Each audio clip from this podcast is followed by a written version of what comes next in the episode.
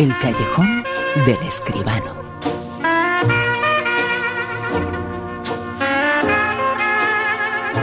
Hoy hablaremos eh, del más grande de los festivales y lo hablaremos eh, con el más grande, con el gran crítico, con José Manuel Escribano. José Manuel, muy buenas, ¿qué tal? Buenas noches, Bruno. ¿Qué tal? ¿Cómo estás? Bueno, es que la Berlinale, bueno, hay muchos eh, festivales, o hay algunos que pueden ser el más importante, pero la Berlinale parece que marca un poquito tendencia, ¿no? Absolutamente. A mí es el festival europeo, bueno, mundial, de los de primera clase, lo que se llamaba antes clase A, es decir, los, grandes festivales. Es el que más me gusta, ¿eh? es el primero del año y tiene, a lo mejor no tiene el glamour de Venecia, no tiene la espectacularidad de Cannes, pero Berlín es un festival absolutamente serio y de hecho, verás como cuando ahora repasemos un poquito los nombres que están participando ya desde el día 7, desde antes de ayer en el festival, verás como realmente muy pocas veces se junta una conjunción de estrellas, sobre todo de creadores, de directores tan importantes como en este festival del mes de febrero de cada año, que ya te digo, para mí es lo mejor de la, de la temporada cinematográfica cada año directores y directoras, ¿eh? porque es el único de los festivales que se acerca a ese 50-50, y que es lo que debía ser absolutamente todo, ¿no?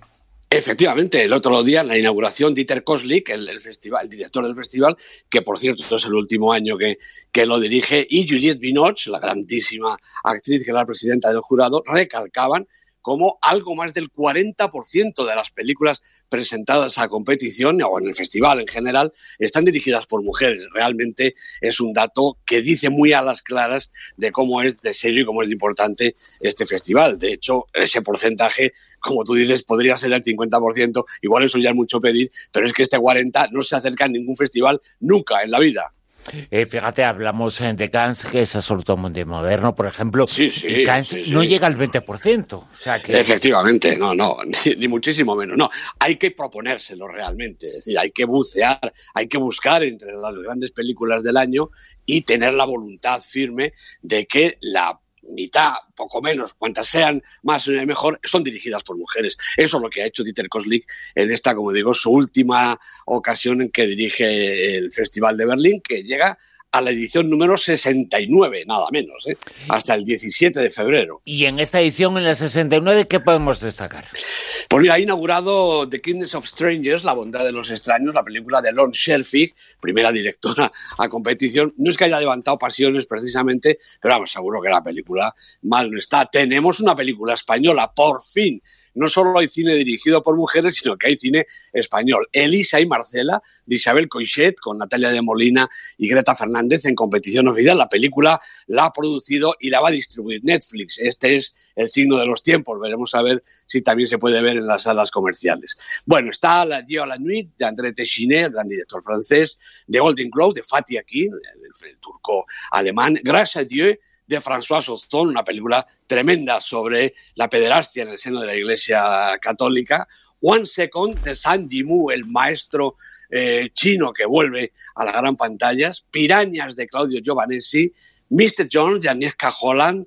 Outstealing Horse de Hans Peter Moran, el director de Redención, los casos del departamento Q, y también las películas de directores y directoras menos conocidos, pero también interesantes, Marie Croucher, Banjo Shuai, de Nicoté, el canadiense, Angela Schlanek y Nora Fintegage, eh, directoras alemanas, Nadav Lapid, Emit Alper, Teona Stuger Mitcheva, una directora de Macedonia, nada menos, y Juan Canan de Mongolia. Cabe todo en el gran festival de Berlín. También estará Amazing Grace, la película que empezó Sidney Pollack y que ha terminado Alan Elliot sobre el famoso recital de Aretha Franklin, El vicio del poder de Adam McKay, que ya hemos visto aquí en las pantallas españolas, Vardá por Agnès de Agnès Vardá, The Operative de Yuval Adler, Marighella de Wagner Moura, todas estas en sección oficial, pero fuera de competición y en secciones paralelas muy importantes como Panorama, que dirige, por cierto, una española, Paz Lázaro, estará de Souvenir de Joanna Hogg y Temblores de Jairo Bustamante y en Berlinale Special de Boy Go Harness with the Wind, la película de Chihuete For, el actor eh, que se pasa ahora a la dirección y a portuguesa de Rita Acevedo. Un plantel realmente extraordinario, 10, 11 días más bien de festival, contando el de la inauguración, como digo, mm, una cita imprescindible. Qué suerte tienen los berlineses que pueden estar allí en el Alexanderplatz y los cines aledaños para ver este aluvión de buenas y de interesantes películas. Y qué suerte tienen los que puedan ver esta película que tiene mucho eh, que ver con el Festival eh, de Berlín, mucho que ver con una directora, una directora gallega. La película se titula, y ahora hablamos de ella, 30 Lumes. ¿Qué ves? Una ¿Y de qué color Verde.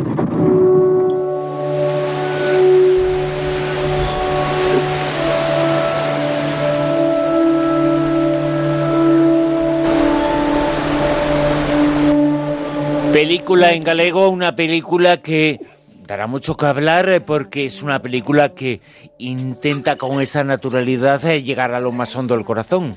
Ojalá, ojalá sea así. Esta 30 Lumes, dirigida por Diana Tucedo, la han producido Cristina Baudelón, Jaime Otero, Ignacio de Vicente y también Diana Tucedo, que es también, por supuesto, la autora del guion. Los protagonistas, voy a citar estos dos chavales, Alba Arias y Samuel Vilariño. Eh, bueno, fíjate, Bruno, este fin de semana se han estrenado otra docena larga de películas, como casi siempre, ¿no? Cuatro americanas, eh, con un drama histórico de relumbrón y una majadería decadente también. Tres británicas, otras tres francesas, incluyendo una de esas que solo gustan en los grandes festivales. El cupo exótico, que esta vez corresponde a Hong Kong, con una peli de terror. Y dos españolas, un documental eh, que nadie se ha molestado en enseñarme, la verdad, y esta película gallega que es de sobra la que más me ha gustado. 30 Lumes se exhibió efectivamente en el pasado Festival de Berlín y además se ha paseado con éxito por buen número de certámenes. Es eso que se llama una película pequeña, de menos de hora y media de duración, pero es una película inteligente, interesante y sorprendente, las cualidades que reúne el buen cine, el cine de verdad. Su directora, Diana Tucedo, es eh, titulada por la SCAC, la Escuela de Cine de Barcelona, experta montadora y se acaba de pasar del, cortometraje al largo con este excelente resultado. Y con más de cinco años de trabajo en la Sierra del Curel, en Lugo, para retratar un paisaje, unas gentes y un universo fascinante, misterioso y eterno. 30 lumes son 30 fuegos. Es la lumbre del hogar, uno de los elementos protagonistas de la película, porque los hombres y las mujeres del Curel se afanan con sus labores, que son pues, las típicas cocer patatas, asar castañas, guisar la gallina, ordeñar las vacas, servir la leche, todo al calor del fuego. Y también porque entre las 50 aldeas escondidas en la sierra no hay más de 30 niños que además se marcharán pronto a, los institutos de, de la capital a estudiar. Bueno, mientras están ahí y nos muestran su día a día infantil a un inocente. Menos inocentes son Alba y Samuel, dos chavales de 12 o 13 años que estudian ya cosas más serias y que sienten la curiosidad, el afán de la aventura y la necesidad de comprender la vida y sus misterios. Ellos recorren el bosque en penumbra, atraviesan los montes entre pinos y castaños y rocas de formas caprichosas que parecen tener ojos que ven el futuro y bocas que murmuran secretos del pasado, de la tradición y las creencias más ancestrales. La mirada de Diana Toucedo, fotografiada espléndidamente además por Lara Vilanova, se empapa de esos escenarios y nos los transmite con una sencillez que desarma. No hay artificio, no hay impostura. Lo que vemos es la realidad suspendida en el tiempo de ese universo al que antes aludía, pero a la vez su capacidad transformadora llena las imágenes de poesía, de leyenda, también de dramatismo. La película vibra en el claroscuro que va de la vida a la muerte, de la plenitud al vacío, de lo real a lo soñado. 30 Lumes es seguramente un documental, pero también es una obra de ficción poblada de presencias y fantasmas y que oculta tanto como muestra. Y es el espectador al final el que debe descifrar los secretos del bosque, de la casa abandonada, del fuego que nunca se consume, de las luces que cruzan entre la niebla y también el secreto de Alba o de Diana que se atreven a bucear en el peligro de la vida. Alba, la historia de este bosque encantado galego, gallego, una historia profunda, una historia que lleva al corazón, una historia que ha sido el comentario, la crítica esta noche en el callejón de José Manuel Esquivano, tiempo para el Super 10. La lista que nos sitúa en el puesto número 10 Pues al reino, la película de Rodrigo Sorogoyen, que a pesar de que vuelve a muchas más pantallas y que del éxito en los Goya pues va cayendo poquito a poco, lleva 19 semanas en la lista, a ver si aguanta una más. La película con más eh, premios, con más Goya, siete, pero no se llevó el Goya Grande a la mejor eh, película eh, por una decisión un tanto extraña, muy discutida y muy discutible de la Academia. Sí, hombre, a mí me parece, ya lo comentábamos el otro día, raro que la película que tiene siete Goyas, entre los de ellos mejor guion, eh, mejor montaje, mejores actores, pues no sea la mejor película de la noche. Pero en fin, cosas eh, así tiene la Academia del Cine Español casi todos los años. En el puesto número 9. Glass, la película de M. Night Shyamalan con James McAvoy de protagonista, tres semanas en la lista y bajando. Puesto número 8. Pues en el 8 está Dragon Ball Super Broly, una película de animación de Tatsuya Nagamine, primera semana en el Super 10. 7. Entre dos aguas, otra película española, esta es de Isaki La Cuesta, se, estaba en el puesto 6, ha bajado uno, pero es Super 10, 10 semanas en la lista desde este mismo momento. En el puesto número 6. Bueno, pues otra película española, ya ves tú, Bajo el mismo techo se llama. La ha dirigido Juana Macías, la protagoniza Jordi Sánchez y una de las también protagonistas de la gala de los Goya, Silvia Abril, primera semana, como digo, en el Super 10. 5. Película de la semana, Green Book de Peter Farrelly, la comentábamos el sábado pasado, con Vigo Mortensen y Marsala Ali de protagonistas, una película realmente deliciosa. Primera semana también en el Super 10 y película de la semana en el puesto 5. 4. Bueno, aquí están ya las grandes películas. Roma de Alfonso Cuarón, Yalitza Aparicio es su estupenda protagonista, nueve semanas en la lista, manteniendo la posición. Tres.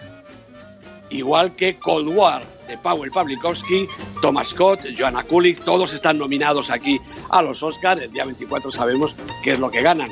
Repite la posición tercera y son 18 semanas en el Super 10. En el puesto número 2. Pues una película estupenda, Bruno. Un asunto de familia del maestro Hirokazu Koreeda siete semanas en la lista, todas, desde luego, en esta parte de arriba del Super 10. En el puesto número uno, en lo más alto. Pues sigue la favorita película de Yorgos eh, Lantimos, con Olivia Colman, con Emma Stone, con Rachel Weisz, también todos nominados al Oscar. Tres semanas en la lista, las tres en todo lo alto. Una película realmente espectacular. En el puesto número uno del Super 10, en la favorita, la película además eh, con más nominaciones en los Oscar que se celebran dentro de muy pocos eh, días. Diez nominaciones. La favorita es hasta ahora la gran favorita, ¿no? Pues una de las grandes favoritas, desde luego, junto con Roma, pues son las dos películas que tienen en principio más posibilidades de llevarse el señorito de oro a su casa. Contaremos, eh, por supuesto, todo lo que vaya a ocurrir en los Oscars. Llegan dentro de dos semanas con José Manuel Escribano. José Manuel, muchas gracias. A ti, Bruno, un abrazo.